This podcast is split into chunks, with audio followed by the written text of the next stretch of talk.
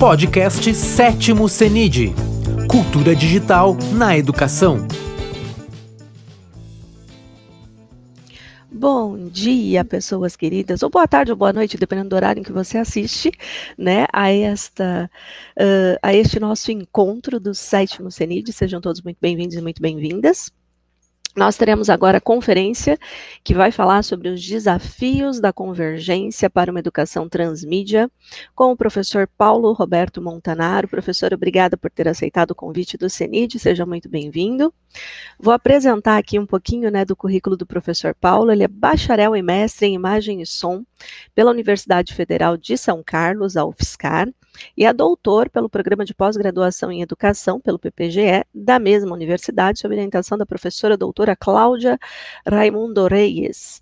É servidor técnico administrativo e tem a função de técnico de laboratório audiovisual, lotado na Coordenadoria de Inovações em Tecnologias para Educação, na Secretaria de Geral de Educação à Distância, né, o SEAD, da própria UFSCar, e atua como supervisor de equipe de produção audiovisual pesquisa atual do professor tem como foco principal a questão da convergência midiática e da narrativa transmídia nos processos de mediação dentro do contexto da educação à distância. Professor, seja novamente muito bem-vindo e o espaço é todo seu, fique à vontade. Muito obrigado, Paty, muito obrigado, Senid, pelo convite. É, obrigado também a Verônica, que, que, que, com quem eu conversei nos últimos tempos e quem eu conheci, inclusive, no último CENID, né? Foi, foi o primeiro contato que eu tive com ela e a gente tem colaborado ao longo do tempo, com a Paty também, nesse, nesse ano, nesse ano atípico, nesse ano meio estranho, é, e que esperamos é, se normalize o mais cedo possível. É, e bom dia, boa tarde, boa noite para você que está assistindo a gente aqui, no CENID, no sétimo CENID. Vamos falar um pouquinho sobre o desafio da convergência para uma educação transmídia, como a Paty comentou. Uh, o que é essa ideia da educação transmídia? O que é essa palavra transmídia, que parece só mais uma derivação de mídia, né? Cross-mídia, hipermídia, multimídia, agora vem esse pessoal falando de transmídia. Vamos falar um pouquinho sobre o que é isso e como nós podemos utilizá-la uh, para o nosso benefício dentro do contexto da educação.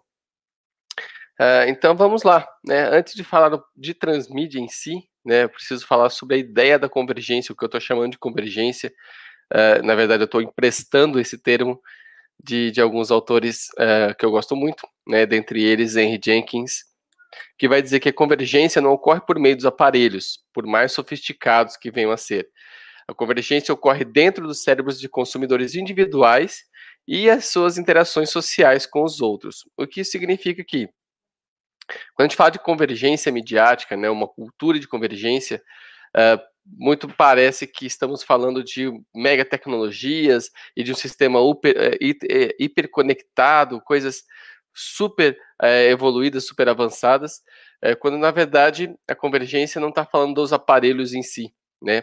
E aí o Jenkins fala, por mais é, evoluídos tecnologicamente que eles pareçam, né, a convergência está falando sobre um processo muito mais intelectual, né, no individual e também na, na, na, construção coletiva e colaborativa do conhecimento, do saber e da cultura como um todo. Então, ela não acontece por meio dos aparelhos, ela acontece em nós, em cada um de nós, em nossas relações pessoais e são facilitadas aí por dispositivos, pelos suportes, pelas mídias possíveis, né? A gente vai falar um pouquinho sobre esses suportes de mídias mais adiante, tá bom? Então, a ideia da narrativa transmídia uh, nada mais é do que uma estética que surgiu em resposta a essa convergência, né? Uma estética que faz novas exigências aos consumidores e depende da participação ativa de comunidades do conhecimento. Então, a narrativa transmediática é uma narrativa que, uh, uh, que consegue transitar por diferentes meios, diferentes uh, te, uh, linguagens, diferentes tecnologias, né, uh, numa construção multifacetada, numa construção pulverizada, né, narrativa, que consegue percorrer várias mídias, vários meios, para contar uma história, um universo mais unificado, um universo mais coeso e mais e tão complexo quanto interessante, né? Então, trazendo isso da, da, área do entretenimento, né, que é onde surgiu o conceito da transmedialidade. Uh, você pode ter, por exemplo, o mesmo tema permeando um filme, permeando um livro, permeando um jogo, uma história em quadrinhos, uma peça de teatro, enfim, uh, uma série de, de, possibilidades midiáticas, né? Uh, e ok, né? Isso sempre aconteceu, isso é muito comum, isso é muito presente. Nós vamos lembrar de centenas ou milhares de exemplos que, que trabalham dessa forma, tá? Vocês podem pensar em, sei lá, Harry Potter, por exemplo. Uh, pois não? Não, eu estava pensando aqui que não existe também, na verdade, professor, uma, uma ordem correta para é, esses elementos acontecerem, né? Porque a gente tem uh, o livro que vira filme, ou o filme que vira jogo, mas a gente também tem o jogo que vira filme, então não tem, assim, uma ordem exata para os elementos uh, se interrelacionarem, né? Exato, a gente sempre teve uh, no começo ali do cinema, né, do audiovisual, essa, essa, essa transposição que parecia só uma versão mais barata, uma versão mais simplificada, né? Do, de, um, de um grande livro, por exemplo, virar um filme, ou de uma grande peça de teatro virar um filme, parecia só a ideia de chegar a um público maior, ou chegar a um público diferente. Mas essa lógica tem se invertido, né? Nos últimos tempos, uh, não é tão não é tão linear assim, né? A gente pode, pode encontrar exemplos fazendo essas várias misturas. Uh, hoje tem brinquedo virando filme, né? Piratas do Caribe é um brinquedo da, da, da Disney que vira filme. Uh, e não preciso nem falar do quanto de histórias em quadrinhos agora que se tornaram o grande, o grande mote do cinema de entretenimento nos últimos tempos, né? Então, é uma ótima observação mesmo. Perfeito.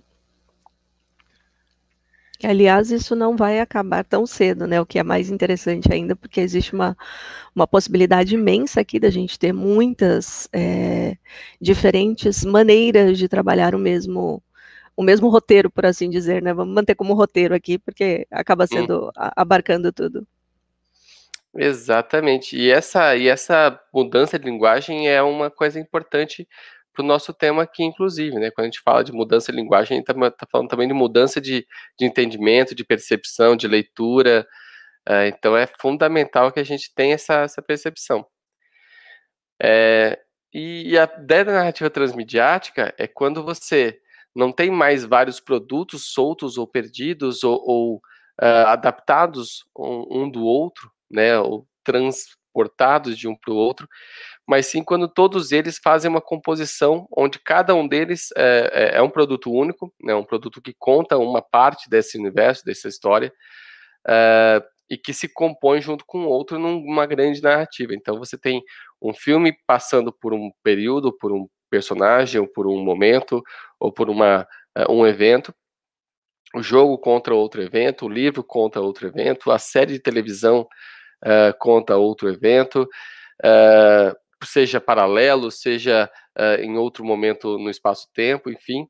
Mas você vai, vai, vai montando esse quebra-cabeça, né? esse, esse, esse, mosaico mesmo uh, de vários conteúdos uh, em várias mídias diferentes, às vezes até para diferentes públicos, né? Que vão formando, né? Ampliando esse, esse universo. Né? Então a ideia da transmedialidade não é simplesmente você ter o mesmo conteúdo em diferentes plataformas, o que não é necessariamente melhor ou pior, né? Porque quando você tem várias, uh, o mesmo conteúdo, o princípio da redundância, né? A gente vai falar isso depois na hora de falar da educação, e sobretudo educação à distância, quando você trabalha o mesmo conteúdo uh, em videoaula, em podcast, em texto, em, em artigo, em e-book, Uh, em, em, várias outras mídias, e esse princípio é fundamental para que você alcance os públicos que aprendem de formas diferentes, uh, de maneiras diferentes, né? Ou seja, você potencializa a, a melhor forma de aprendizagem.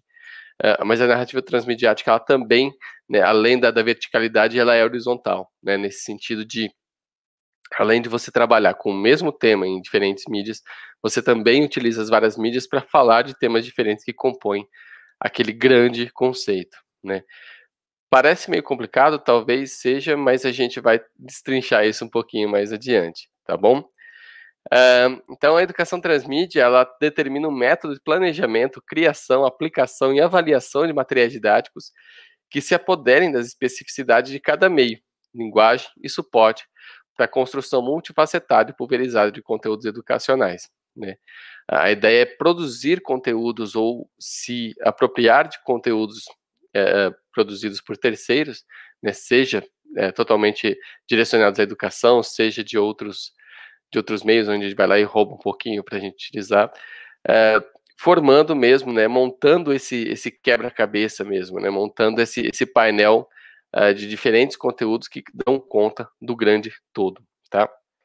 Então, quando o professor propõe uma atividade curricular pautada pela educação transmídia, ela prevê a criação e ou seleção de diferentes peças midiáticas que irão compor um conjunto unificado de materiais que darão corpo a esse mundo, prevendo a forma como cada um deles será apresentado, e além disso, os pontos de interação, diálogo e ação efetiva dos alunos, que irão influenciar diretamente no resultado final do projeto, né, criando possibilidades de que o estudante possa ter uma experiência educacional interessante e imersiva. Né?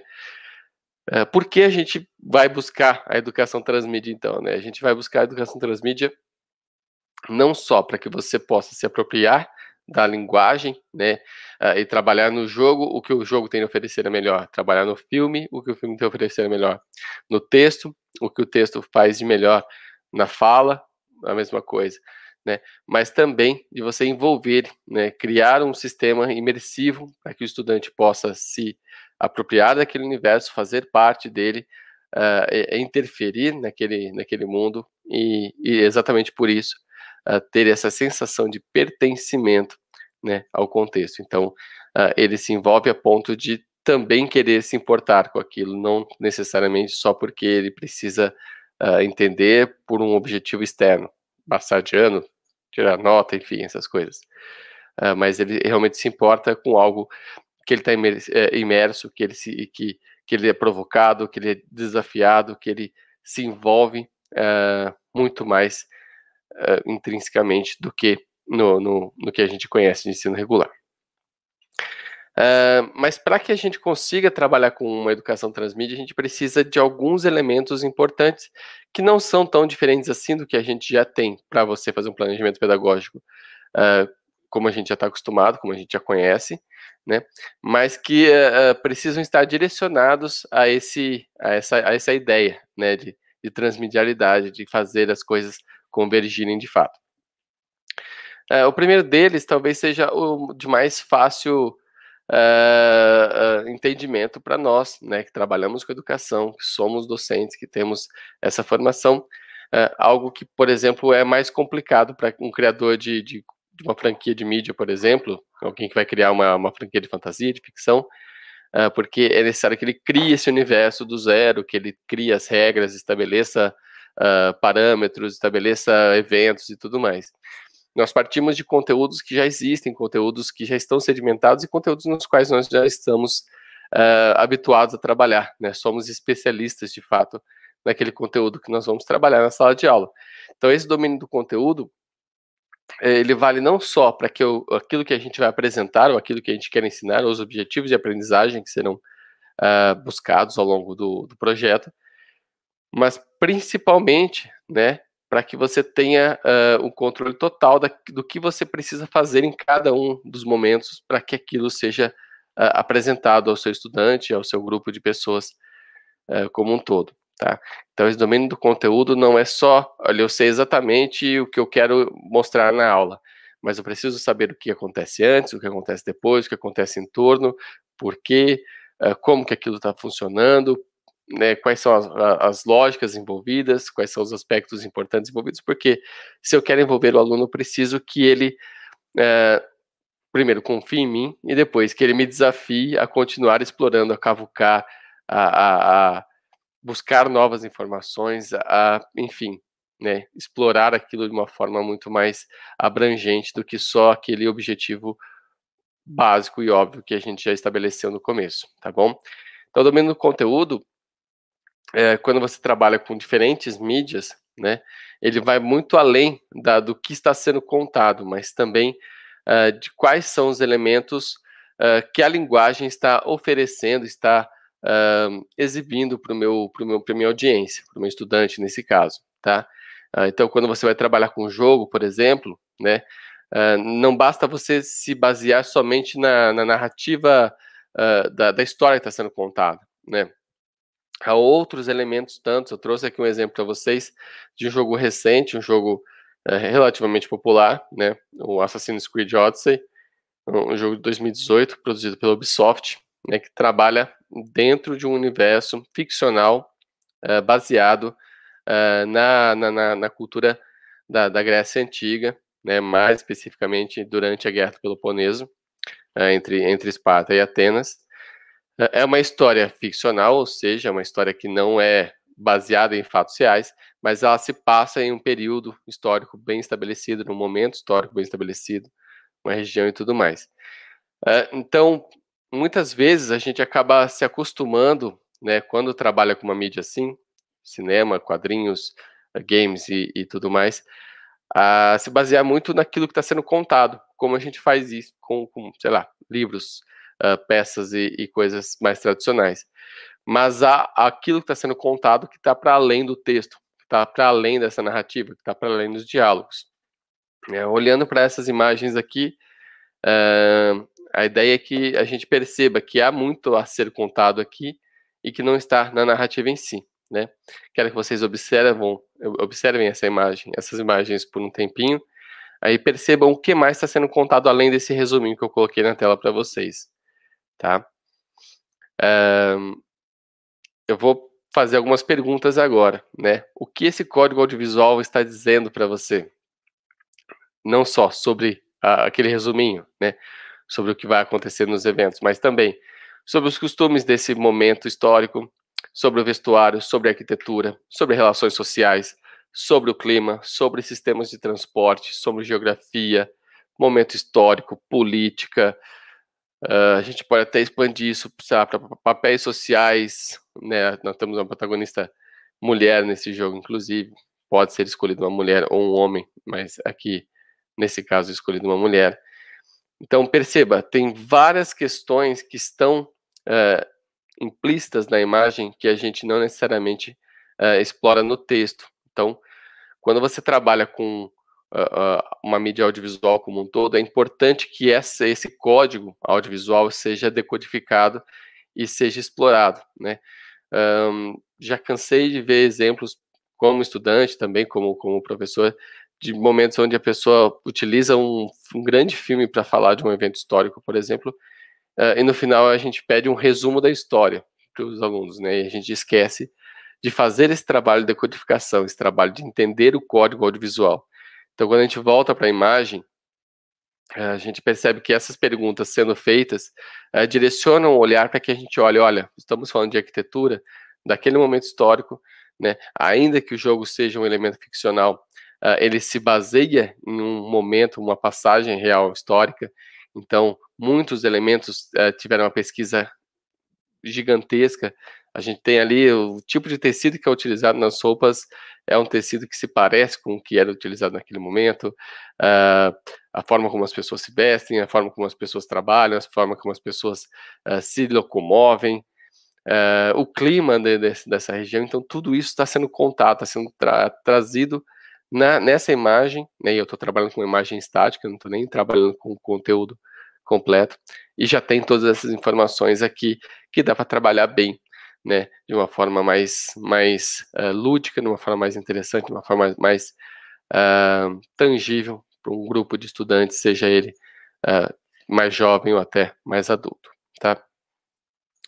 Então a ideia de trabalhar desse domínio de conteúdo é eu sei o que eu quero falar, agora eu preciso saber como eu vou utilizar os meios que eu tenho disponíveis para dizer isso de uma forma mais prática, para dizer isso de uma forma que, que o meu aluno entenda, que ele se sinta uh, contemplado ali, que não seja só uma, uma, uma construção cognitiva, mas também uma construção prática para ele.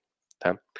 Uh, o segundo elemento de uma educação transmediática é a identificação desse público-alvo, né? entender esse público com quem eu estou falando, né? Uh, entender quais são as suas particularidades, da onde ele vem, o que ele traz consigo, uh, quais são as facilidades que ele tem também, quais são as dificuldades que ele tem, e saber trabalhar melhor né, esses conteúdos, essas mídias, uh, para atender esse público especificamente. Não adianta nada eu ter, nossa, eu tenho à disposição na minha escola um grande dispositivo de holograma, em realidade virtual, em realidade uh, aumentada e tudo mais, quando o meu público, de repente, não tem essa, essa bagagem para poder aproveitar esse conteúdo de uma forma melhor. Né? Não adianta falar, nossa, eu estou com uma internet super rápida, super evoluída, com softwares uh, dos mais sofisticados do mundo, se o meu público não tem as facilidades ou até a habilidade para trabalhar com esse software, com esse dispositivo. Então é importantíssimo conhecer esse público-alvo, porque também não adianta eu trabalhar com algo uh, achando que vai ser mais nivelado para todo mundo e na verdade eu estou subutilizando uh, os conhecimentos que esse pessoal traz consigo, né? Uh, que é muito, muitas vezes o que a escola faz. A escola briga com o audiovisual de uma forma atroz há muito tempo. Né? A gente briga com a televisão, a gente fala que a televisão está estragando, que a gente compete com a televisão, e a gente esquece de tudo que uh, as pessoas precisam desenvolver para entender narrativas complexas seriadas, para entender narrativas paralelas, para entender uh, universos ficcionais complexos. A gente eh, ignora tudo isso e acaba utilizando somente aquela, aquela mesma e tradicional forma de contar né, e de ensinar. Né? Então tem que haver um equilíbrio e esse equilíbrio passa pela identificação desse público-alvo. Né? Uh, Jenkins vai trabalhar esse público-alvo também lá no Cultura de Convergência. A gente vai ter uh, outros autores trabalhando com isso, como a, a Lúcia Santaella, aqui no Brasil, é uma das grandes referências para esse tema. Mas passando resumidamente, né, a gente tem algumas classificações que são muito mais didáticas do que práticas, tá? E aí a gente entende que uh, essas classificações não são gavetas, mas sim formas de, de, de comportamento.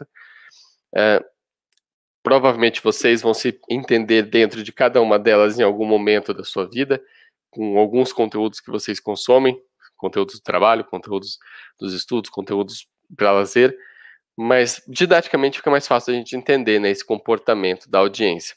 Então nós temos uma audiência, uh, um tipo de audiência, né, chamado audiência passiva, que é essa audiência uh, cujo diálogo com aquilo que ela consome é muito mais interno, muito mais cognitivo. Né? Você assiste um filme, você assiste um capítulo de novela, você assiste o telejornal, ou você lê um livro, lê um, um, uma revista, uh, e aquilo dialoga com você pelo que você já conhece, pelo que você já viveu, pelo que você entende, pelo que você acredita.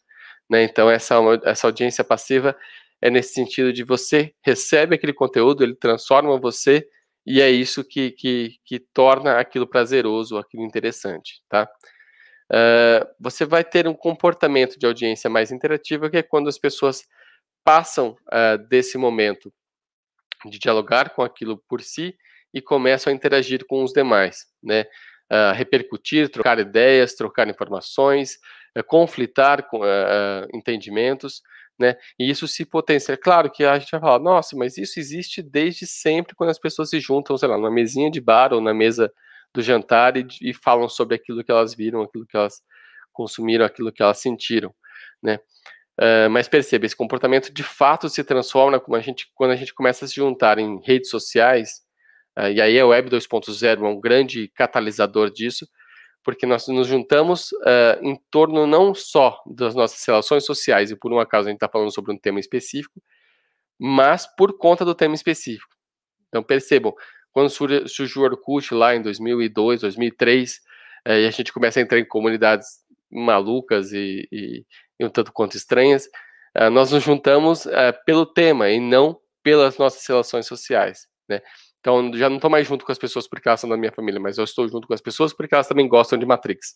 Eu estou junto com as pessoas também porque elas são fãs de Star Wars.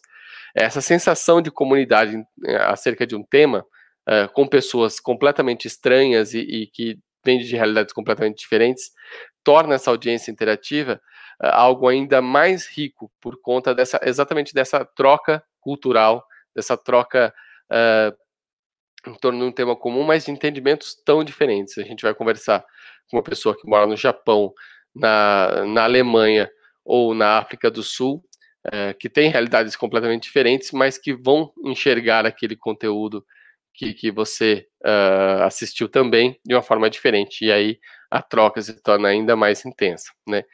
Então essa audiência interativa ela, ela ganha muito potencial a partir do momento onde, onde nós começamos a dialogar entre nós uh, em redes sociais ou em, por meio de, de, tecnologias digitais. E, de novo, a ideia é do diálogo e não da tecnologia. A tecnologia é só o meio pelo qual. Mas o que está acontecendo de fato são as pessoas se juntarem acerca de um tema. Né?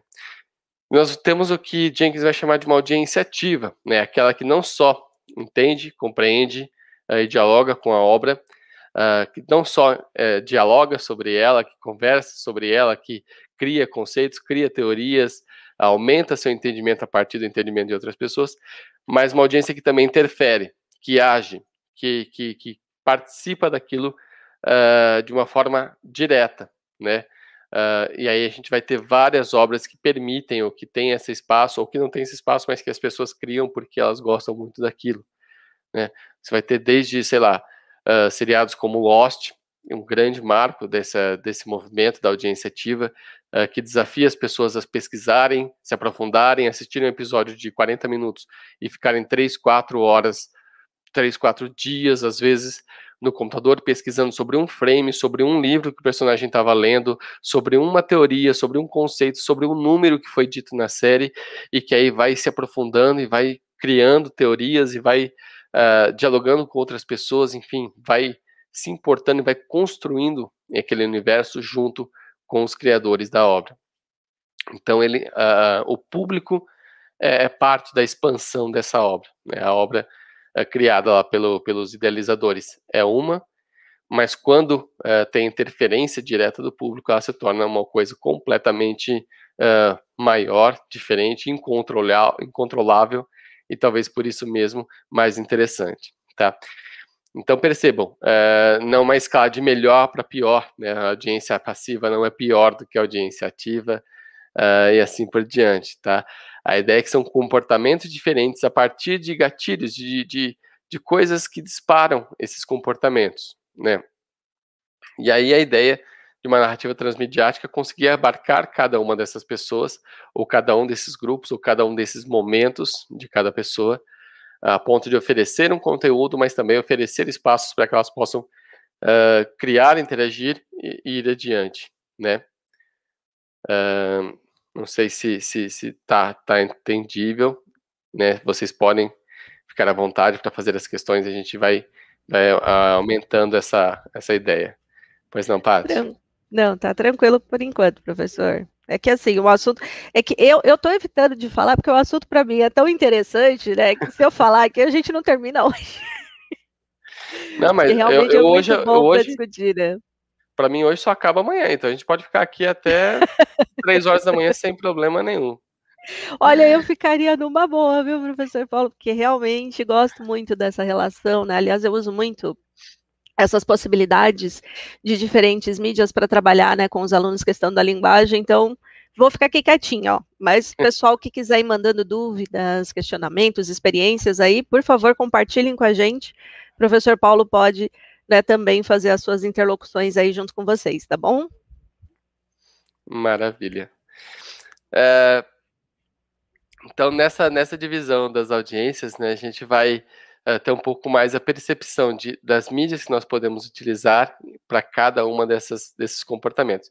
Então, as mídias tradicionais, né, as mídias uh, ditas de um para muitos, e percebam, ditas não significa que elas uh, têm essa, essa limitação, mas ela tem essa característica na criação, como cinema, rádio, televisão, teatro, literatura, que ele é criado por, por um grupo, ou por um artista, ou por, enfim, por um grupo de realizadores, para muitas pessoas. Né? Então, Uh, esse, esse é o princípio do broadcast, né? Quando você tem a transmissão de, de, de larga escala uh, de um telejornal ao vivo, por exemplo, que aí você produz e todo mundo assiste aquele, naquele mesmo momento, naquele mesmo canal, uh, daquela mesma forma como está sendo apresentada, com os mesmos tempos de intervalo e tudo mais, né?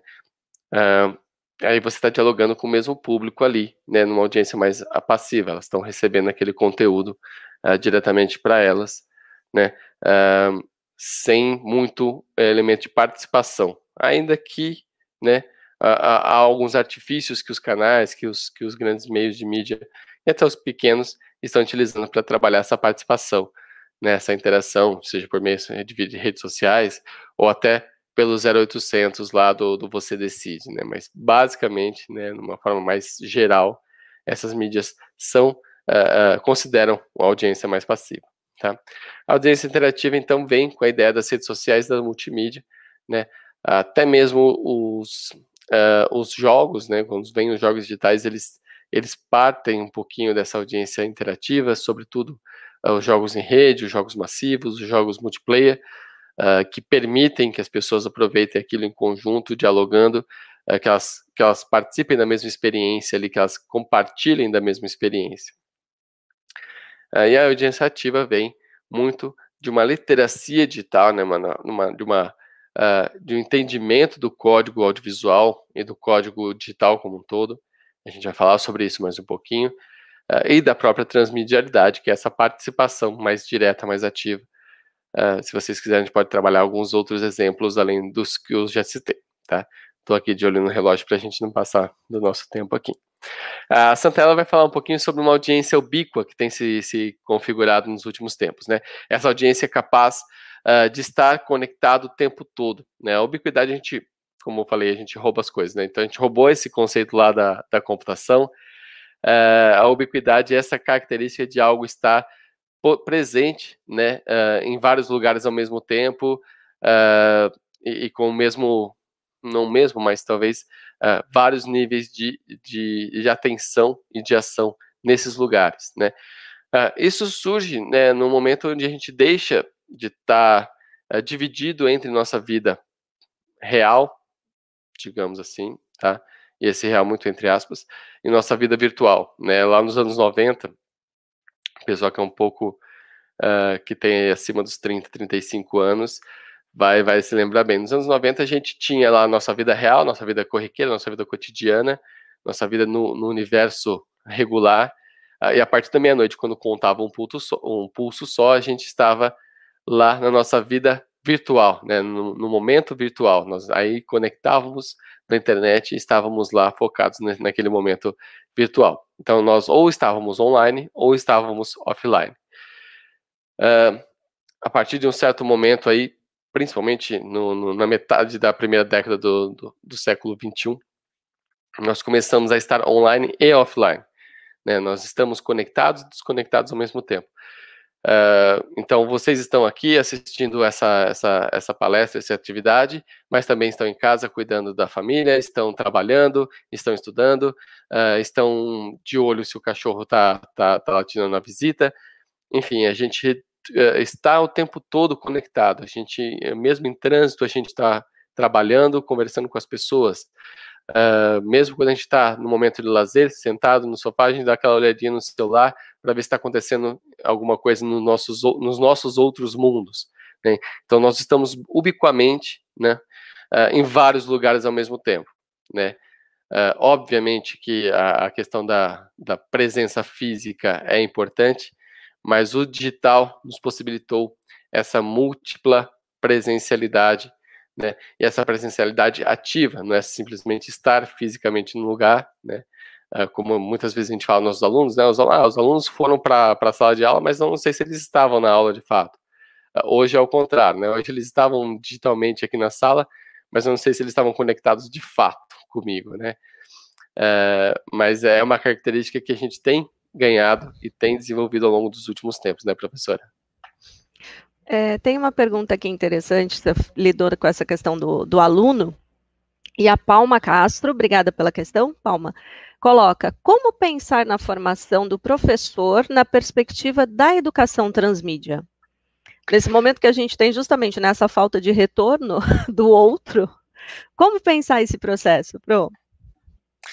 Essa, essa é a pergunta de um milhão de dólares, Palma, porque assim, é, a nossa formação de professores, tradicionalmente, aí não é uma coisa Brasil, não é uma coisa uh, século XXI, ela já é uma tradição, ela, ela talvez é a coisa que mais demore para se modificar ou para se adaptar a, a, tempos novos, a tempos diferentes. Né? Então, uh, a última pesquisa que eu vi sobre isso uh, dá conta de que dos cursos de formação de professores, aí licenciaturas, pedagogia, no país inteiro, né, em cursos superiores, aí contando ensino público, ensino privado, apenas seis deles trabalhavam com a com, com educação midiática, com literacia digital, literacia audiovisual uh, desse, dessa forma, né?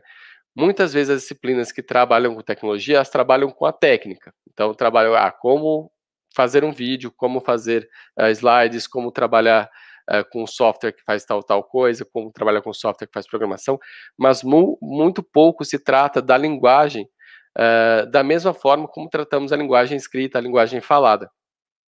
E, e se a gente não forma professores que têm essa proficiência, uh, é muito difícil que nós consigamos que eles trabalhem com isso em sala de aula de uma forma uh, mais intensa, de uma forma mais incorporada de fato no processo, né? E aí essas ações que a gente está citando aqui se tornam muito mais experiências de entusiastas ou de malucos, né? Se, se nós seremos malucos ou pioneiros, a história vai contar isso daqui a algum tempo, né, professora? Por enquanto a gente está aqui eu fazendo. Eu prefiro me achar pioneira das coisas que eu faço. Mas eu brinco, professor, que a gente, assim, malucos todos nós somos, né? São níveis de loucura diferentes, mas uma coisa não é excludente à outra. Então, todos nós temos o nosso nível de loucura, mas eu prefiro me ver como você também, como aqui, né? É, é, meio que voltando a essa ideia da era de começar a pensar esses processos, então somos inovadores. Exatamente.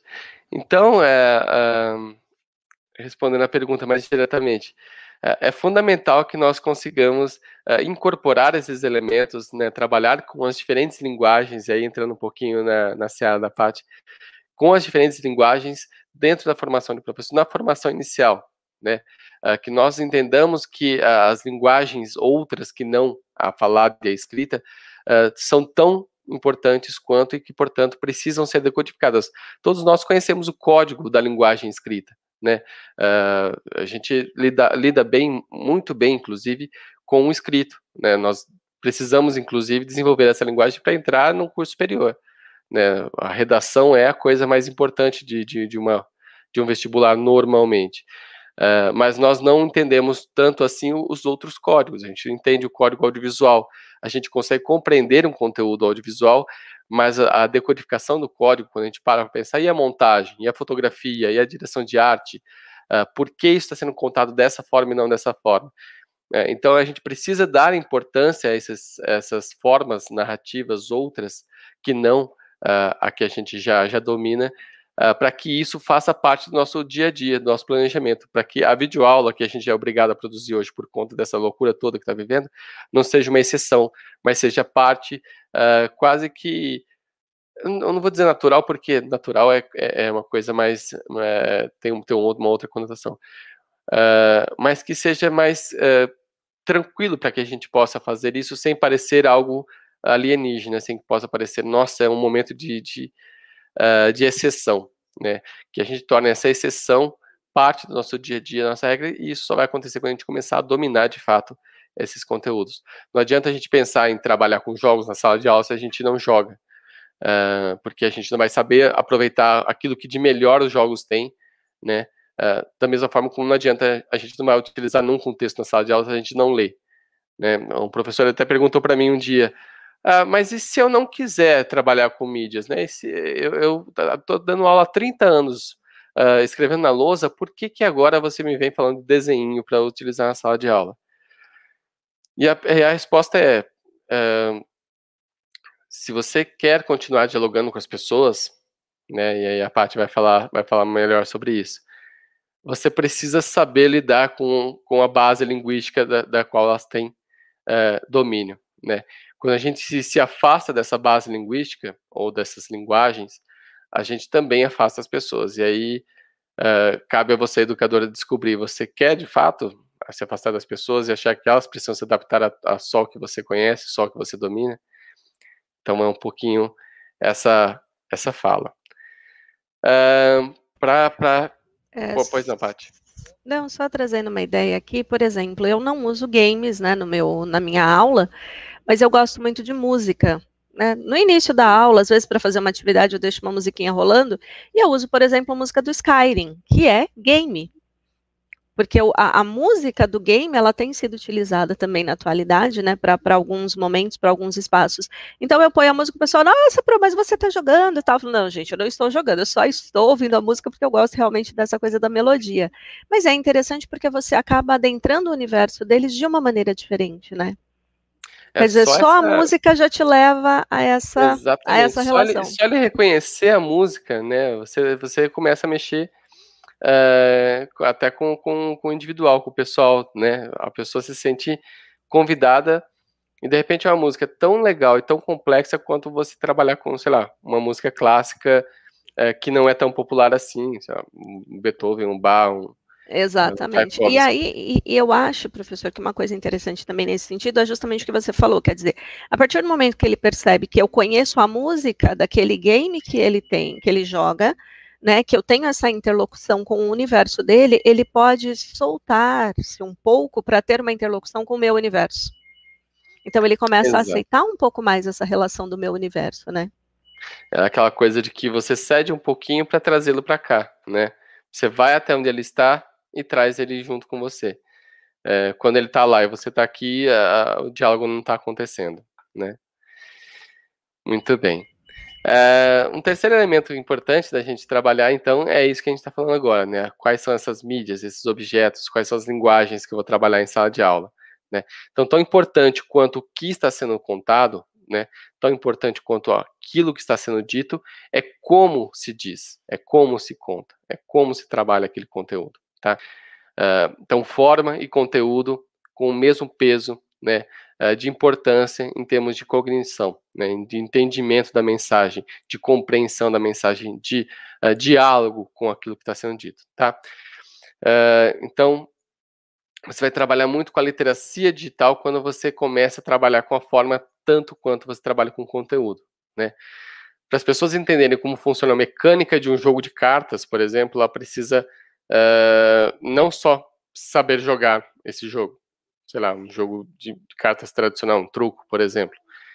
Como funciona a regra do jogo? Né? Quando a gente joga um jogo de mesa, fica até mais fácil da gente compreender essa regra do jogo, porque nós estamos aplicando a regra que está sendo, tá sendo uh, dita ali. Né? Nós so, somos nós que falamos, olha, isso valeu, isso não valeu, isso ganhou, isso não ganhou, isso deu certo, isso não deu certo. Uh, um jogo digital nem tanto, porque a mecânica está por baixo ali, você faz a coisa e, e dá certo ou não dá certo. Uh, o feedback é natural, mas você não aplica a regra, a regra é aplicada por um, por um dispositivo. Uh, a mesma coisa é o código audiovisual, né? Quando você tem no Rei Leão uma construção narrativa onde o Mufasa ensina para Simba uh, como funciona o tal do ciclo da vida, né? Basicamente, ele está falando, de cadeia alimentar ali. Uh, é diferente de você trabalhar com, com um gráfico uh, na, na lousa ou na internet. Né? Você tem uma construção narrativa diferente, você tem quem está emitindo a fala, você tem subindo uma música uh, bonita, uma música emocionante, você tem a, a, passagem de câmera, o movimento de câmera, o uso das cores, uh, o jeito que as perguntas são feitas, enfim, tudo é feito, né, não é só natural, não é só uh, algo que representa o real, mas ele tem uma construção de uma realidade que é diferente de outras construções. E, de novo, uh, ser melhor ou pior depende de como você utiliza, mas é fundamental entender que há um código, né, uh, um, um, código complexo, um código sofisticado, um código que tem se desenvolvido ao longo de muitos, muitas décadas, uh, e que entender esse código nos torna mais capazes de utilizar isso de uma forma mais proveitosa. Né? Então, muito melhor do que você passar o nome da rosa e perguntar o que acontece naquele momento, é perguntar por que, que foi contado desse jeito? Por que, que, que essa câmera estava com um close no rosto do personagem na hora que ele diz exatamente essa fala? Por que, que depois o, a, a, imagem é aberta e mostra todo o ambiente onde eles estão? Então, tudo isso é importante. E, e, e destacar isso, chamar a atenção para isso, é como eu fiz com vocês agora com a imagem do, do Assassin's Creed. Né? Tá tudo lá. Mas se eu perguntar, você viu a construção arquitetônica que está ali no fundo? Você viu em cima de que tipo de, uh, de, de composição geolítica ele está? Né? Quando você direciona o olhar quando você sabe primeiro decodificar isso e sabe, portanto, direcionar o olhar, você potencializa aquilo de uma forma como a gente nunca conseguiu fazer em outras mídias, em outros momentos, tá? Então, percebam, você pode trabalhar o mesmo tema uh, de uma forma completamente diferente de outra. Uh, e pode trabalhar de várias formas ao mesmo tempo, até para contrapor né, uh, ideias. Aqui eu estou trazendo uma imagem, por exemplo, né, de um jogo que busca um realismo, mas para um jogo de ação em primeira pessoa dentro do contexto da Primeira Guerra Mundial. Né? Então, o personagem, vocês percebem que é um jogo de tiro, como muito a gente já viu, é o Battlefield 1, uh, onde a pessoa assume o papel de um soldado no meio da guerra e aí a aventura dele é de fato né, vencer a guerra, né? E é um jogo, inclusive, de, de tiro e tudo mais. Uh, percebam as representações, percebam a construção visual, né, a composição visual desse momento, desse elemento, uh, desse momento histórico, uh, e percebam que muitos elementos que são ditos como históricos são utilizados dentro do jogo para se apropriar dele. Né? Então você vai ver, por exemplo, a vestimenta dos soldados, né, o clima do, do, do momento, até a, a ambientação né, de uma, de uma guerra real, regular.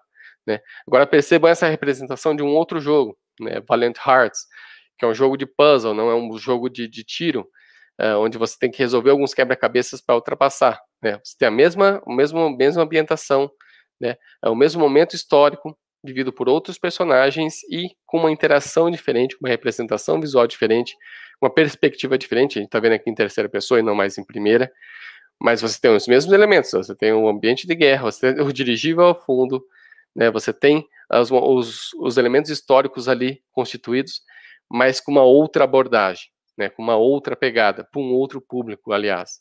Né. Uh, você vai ter o mesmo, mesmo período histórico representado num filme de guerra como 1917, né, uh, que tem uma outra ideia né, de você seguir o personagem diferente daquele primeiro momento ali que é um que é um jogo em primeira pessoa. Aqui estamos em terceira pessoa, mas acompanhando um único personagem sem corte nenhum, uh, de uma forma muito mais intimista, né, percebendo sensações e não necessariamente a ação, o momento de batalha em si, né. Não é um filme para você entender a guerra como algo de ação, mas como algo intimista, como algo perturbador para esse personagem, da, pela forma como uh, o, o, o, contador de histórias, nesse caso o diretor, escolheu contar. Pois Perfeito. É, nós temos uma pergunta da Diane, Diane Sena, ou Daiane Sena, como preferir, é, que eu acho que acabou sendo respondida quando você mostrou esses diferentes processos do, do, do game, né?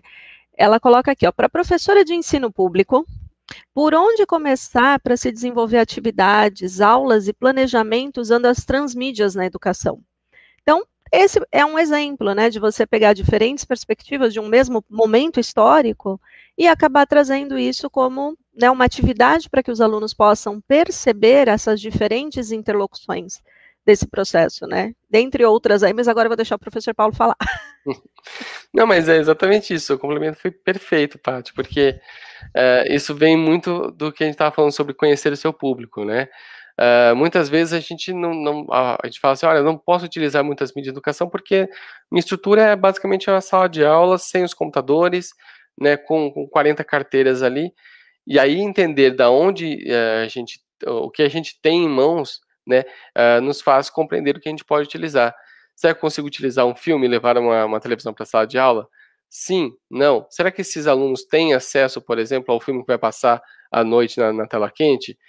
Uh, se tem, pessoal, a recomendação hoje, a recomendação, e aí a gente pode entender o quanto que é importante, o que é obrigatório, o que é uh, recomendado, né? Mas olha, o filme de hoje vai tratar isso. Dê uma olhadinha nesse, nesse, nesse elemento, né? vai passar esse filme na, na, na, de, de, guerra na Globo. Uh, tudo bem, a ação é legal, é divertido, blá, explode a coisa para lá, vocês gostam da, da, da, pancadaria toda, mas preste atenção no, no, na roupa que o personagem está utilizando. Né? Vamos comparar com a roupa daquele personagem daquele outro filme que a gente viu semana passada.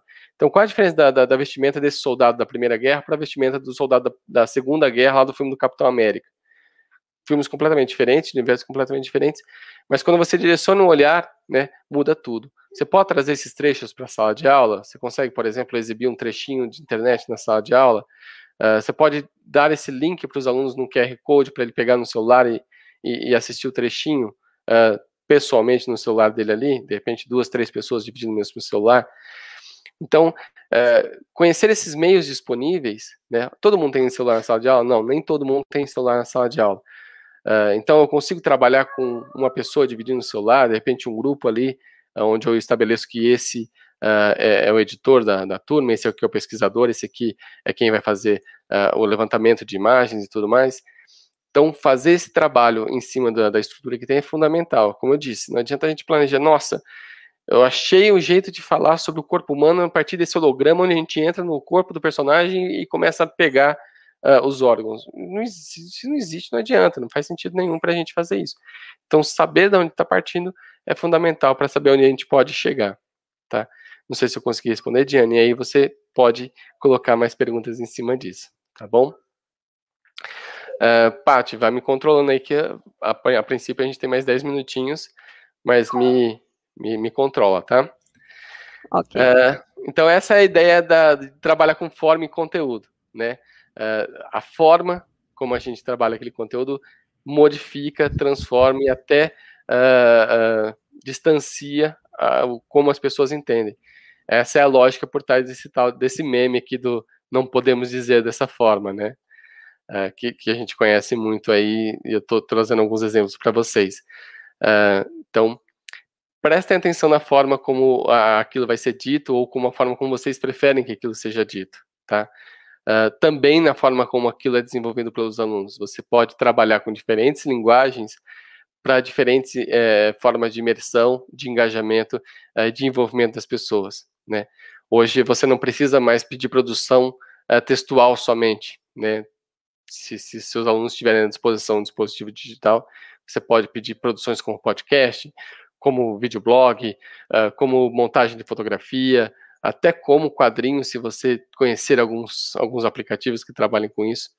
Enfim, uh, uh, permitam que os seus alunos possam produzir e construir coisas a partir de outras linguagens uh, nas quais são, eles são mais, se sentem mais confortáveis, uh, não só porque já conhecem, mas porque gostariam muito de trabalhar com aquilo, de fazer aquilo.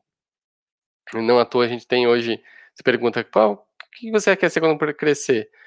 Se antes era médico, advogado e, e, e engenheiro, agora o youtuber aparece nessa, nessa listinha aí, né, de, de que você quer ser, porque as pessoas identificam com a ideia de produção de conteúdo para a internet, então de repente a gente pode utilizar isso a nosso favor. Tá? Uh, então, Mourão vai falar que a educação para os meios começa com a sua incorporação na fase da alfabetização. Né? Alfabetizar-se não consiste só em conscientizar os códigos da língua falada e escrita, é como a gente está falando agora, mas os códigos de todas as linguagens do homem atual e da sua interação.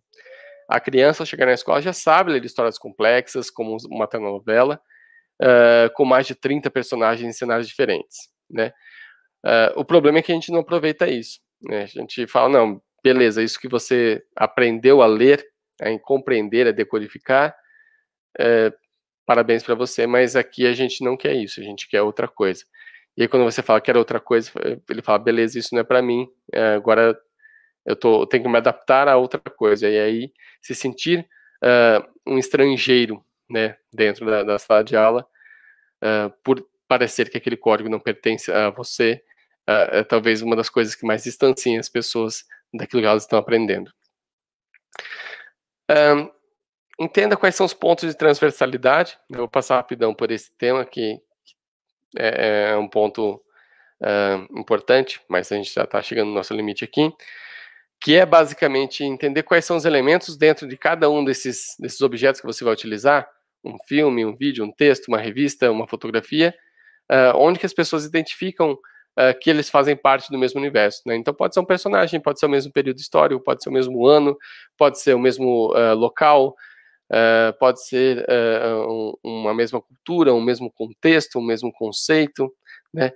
pega Matrix, por exemplo, uma grande franquia transmediática, que tem filmes, animações, séries, jogos, quadrinhos, todos eles, cada um contando uma, uma partezinha desse universo, mas você identifica ali um personagem que você viu em outra, em, em outra mídia, você vê ali exatamente o momento onde aquela, aquela história contida se encaixa no grande contexto geral, você consegue identificar até mesmo a, a, linguagem, né, a estética dos personagens, a roupa que eles utilizam, uh, o próprio, a própria forma de, de contar histórias. Então, uh, entenda quais são esses elementos que ligam uma coisa na outra, né, que costuram uma coisa na outra, uh, para que aí o seu aluno também possa fazer essa, essa transição, que ele consegue compreender uh, por que, que você está trabalhando com diferentes mídias, contando uma parte de cada uma, mas onde que ela se encaixa, né, onde é que está aquele, aquele encaixezinho do quebra-cabeça. Uh, e essa questão do engajamento, né, a gente sempre fala de, de como você envolve os alunos, como você faz com que eles se importem com aquilo, né? Uh, o audiovisual já faz isso há mais de um século, tá? O audiovisual já uh, entendeu como conseguir cativar as pessoas, né, envolver as pessoas. Um, esse, esse trecho de filme aqui, na verdade, é um filme, o primeiro filme oficialmente contado como estreia do cinema. Uh, há uma lenda sobre ele de que as pessoas, quando assistiram pela primeira vez, né, como era uma coisa nova, ninguém tinha visto imagem em movimento até então, uh, acharam que era tão real que, que aquilo, uh, que esse trem aqui, né, iria atravessar a tela e iria atropelá-las. Né? Então imagine isso projetado numa grande tela no cinema. No cinema não, porque na verdade isso foi exibido num, num café, mas é uma tela relativamente grande. Então quando o trem vem na direção delas, elas saem correndo, conta a lenda, uh, com medo dele, delas serem atropeladas. Que a gente fala, nossa, mas como essas pessoas, mesmo naquela época existia fotografia, como elas podem uh, se deixar levar por um elemento assim, né? Uh, e na verdade, nós fazemos exatamente isso hoje, né? Quando nós vemos um filme de terror e sentimos medo, como nós, quando nós vimos um filme de comédia uh, e nos divertimos com ele, gargalhamos na sala como, como, como se não houvesse amanhã, quando a gente vê um filme com, com, com um cachorro e se emociona, porque todo filme de cachorro emociona, então nós nos permitimos esse envolvimento emocional uh, com, com o universo ficcional. Né? Nós não somos idiotas, nós sabemos que um filme é um filme. Né? Em momento algum a gente fala, nossa, será que Exorcista eles filmaram de verdade? Em momento algum a gente fez isso, mas a gente ainda tem medo, porque a gente se permite. Isso é a chamada suspensão da descrença, né, Paty? É, você sabe que eu estava, é, eu não sei se você já viu, é um tipo de uma propaganda que está acontecendo né, lá, mais, mais para o lado lá dos orientais, em que tem um leão e ele é como se ele quebrasse um vidro, né, dentro de um prédio e ele cai, ele vai para a rua. Não sei se você já viu essa propaganda que está aparecendo assim um pouquinho na, nas redes. É muito, muito real. Né? Então, essa, essa coisa da realidade aumentada, e mesmo sem você estar tá com óculos 3D, 4D, enfim, você consegue enxergar isso. Então, eu acho muito maluco, né? O quanto você acaba é, se deixando levar por essa realidade que você sabe que não é real. Exatamente. É, é, é a coisa do. É que estava falando, suspensão da descrença, essa, essa capacidade que nós temos de, uh, por, por uma hora e meia, duas horas, a gente elimina essa desconfiança de, olha, eu sei que isso não é real, uh, em prol de um envolvimento com aquilo, né? Então, quando eu, sei lá, eu vejo o mocinho correndo atrás da mocinha, debaixo da chuva, na ponte do Brooklyn, de táxi, porque ela vai viajar Uh, e eles brigaram, mas ele vai atrás dela porque é o grande amor da, da vida dela. Eles descem no meio da ponte, a chuva tá caindo, close no rosto dela, close no rosto dele, uh, e eles se declaram e, e, e se beijam. É, é, uma cena que, ah, muito tocante tudo mais. Se a gente visse isso, visse isso na vida real, uh, a gente deve tá tudo bem, parabéns para eles, mas a gente não se envolve tanto quanto a gente se envolve num filme de comédia romântica, um filme romântico. Então, uh, a gente se permite se emocionar, vivenciar aquela experiência que está sendo proposta para a gente uh, conscientemente, uh, para que aquilo de fato seja significativo. Senão a gente fica, ah, mas isso não existe. Ah, isso é bobeira. Pô, esse, esse, esse rapaz vestido de azul jogando um escudo aí, que mentira, não existe isso. a gente só seria um idiota, na verdade. Né? Então a gente. Tá, tá fugindo da ideia de representação da realidade, né? Até autor de novela que já diz, né? O Manuel Carlos disse isso uma vez. Ele diz que se você escrever uma novela onde um bebê cai do oitavo andar, fica preso pela fralda no, na, na, na cerca do prédio, as pessoas vão falar, nossa, mas que absurdo, isso nunca ia acontecer. Mas se você vir isso passando no jornal, você fala, nossa, que legal que aconteceu. Então, às vezes, a realidade, você precisa reconstruir a realidade de uma forma ainda mais crível do que a própria realidade, né? Uh, então a gente vai, vai ter essa ideia da representação de uma realidade, a gente uh, não quer exatamente tentar emular a realidade, uh, mas a gente busca a construção de uma nova realidade que seja crível, para que as pessoas se envolvam, se importem com aquilo e se deixem levar, como a gente falou agora há pouco. isso tem muito a ver com o efeito Kuleshov, né, o efeito desenvolvido pelo Kuleshov, eu sei que eu estou chegando no meu limite aqui, mas estou encerrando, prometo.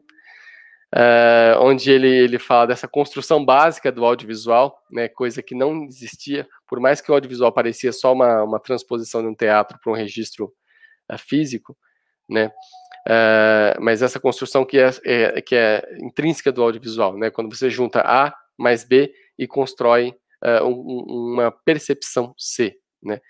Uh, ele fez essa experiência e exibiu para várias pessoas. Ele pegou um rosto de uma pessoa o mais inexpressivo possível, foi o que, esforço que ele fez, e juntou com uma outra imagem para que as pessoas falem assim, olha, o que, que essa pessoa está sentindo? Então você coloca um homem perto de um prato de comida e você olha para a imagem seguinte, que é a mesma imagem, primeiro mas fala, ah lá, ele está com uma cara de fome.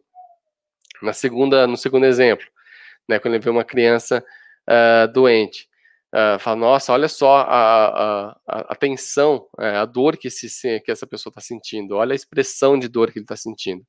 Né? Na terceira experiência, quando o homem vê uma mulher bonita, fala, olha só, ele tem um, um amor, um desejo ali intrínseco nessa expressão dele que está dizendo tanta coisa. Então a gente vai construindo essas percepções, né? A gente vai uh, elaborando essas percepções a partir uh, dessa, dessa construção de linguagem. Basicamente é você coloca um plano depois do outro e aí você uh, tem uma, uma uma construção de significado no final, tá? você fala, nossa, mas de novo, né? Isso parece óbvio, é a mesma imagem inicialmente. Essa construção de significado a partir de duas coisas separadas a gente continua fazendo, continua reelaborando ainda hoje. Memes são exatamente, exatamente isso, tá? Então, quando você coloca uma imagem uh, de, de, um grande teórico fazendo uma, uma constatação, e logo depois esse meme da explosão de cabeça, né? Uh, você constrói um, um, sentimento ali, você constrói um entendimento. Uh, esse meme que ficou muito famoso no ano passado, uh, desse, desse funeral africano, foi utilizado sempre quando aparecia lá, um vídeo de alguém caindo, de alguém tendo um tombo, de alguém na iminência de alguma coisa perigosa, tem uma construção de significado que, que, consegue brincar com um elemento muito sério, mas que, que enfim, cria toda uma percepção de significado diferente do que teria vista somente como, como um documento uh, desse registro que foi feito nesse, nesse funeral. Então a gente continua fazendo isso, essas elaborações, né, elas estão aí, uh, nossos alunos estão fazendo isso o tempo todo, nossos alunos são produtores de memes, são consumidores de memes, uh, nós somos consumidores, então é importante que a gente saiba por que que isso acontece, né, e aí como que eu posso utilizar isso a meu favor. Tá? Então, para finalizar, né, chegando aqui três minutinhos, quatro minutinhos atrasado, é uma citação do Bakhtin, né? Com efeito, é indispensável que o locutor e o ouvinte pertençam à mesma comunidade linguística, a uma sociedade claramente organizada. E mais, é indispensável que esses dois indivíduos estejam integrados na unicidade da situação social imediata. Quer dizer, que tenham uma relação de pessoa para pessoa sobre um terreno bem definido. É apenas sobre esse terreno preciso que a troca linguística se torna possível. Ou seja, eh, a gente só consegue dialogar com as pessoas se a gente parte da mesma base. Eh, se a gente parte de bases diferentes, a gente nunca vai falar com elas. E se a gente não falar com elas, a gente não consegue educar. Tá?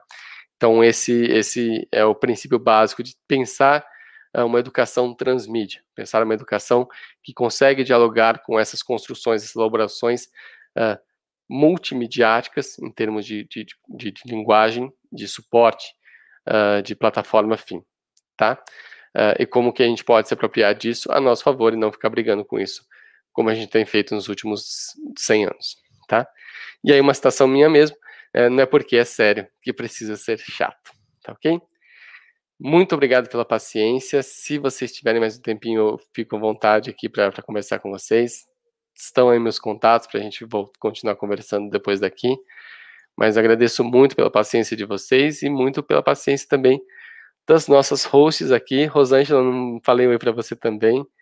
É, então, muito obrigado pela paciência. Passei um pouquinho do, do limite aqui, mas fico aí à disposição para o que precisar, tá bom? Obrigadão. Olá, professor. Realmente, eu cheguei um pouco depois, né? Eu vim para assistir e auxiliar no suporte também. É, e devo dizer que realmente as contribuições são imensas para essa área, principalmente para a educação. Uh, tem vários elogios, acho que se eu fosse enumerar aqui no chat, uh, seriam inúmeros.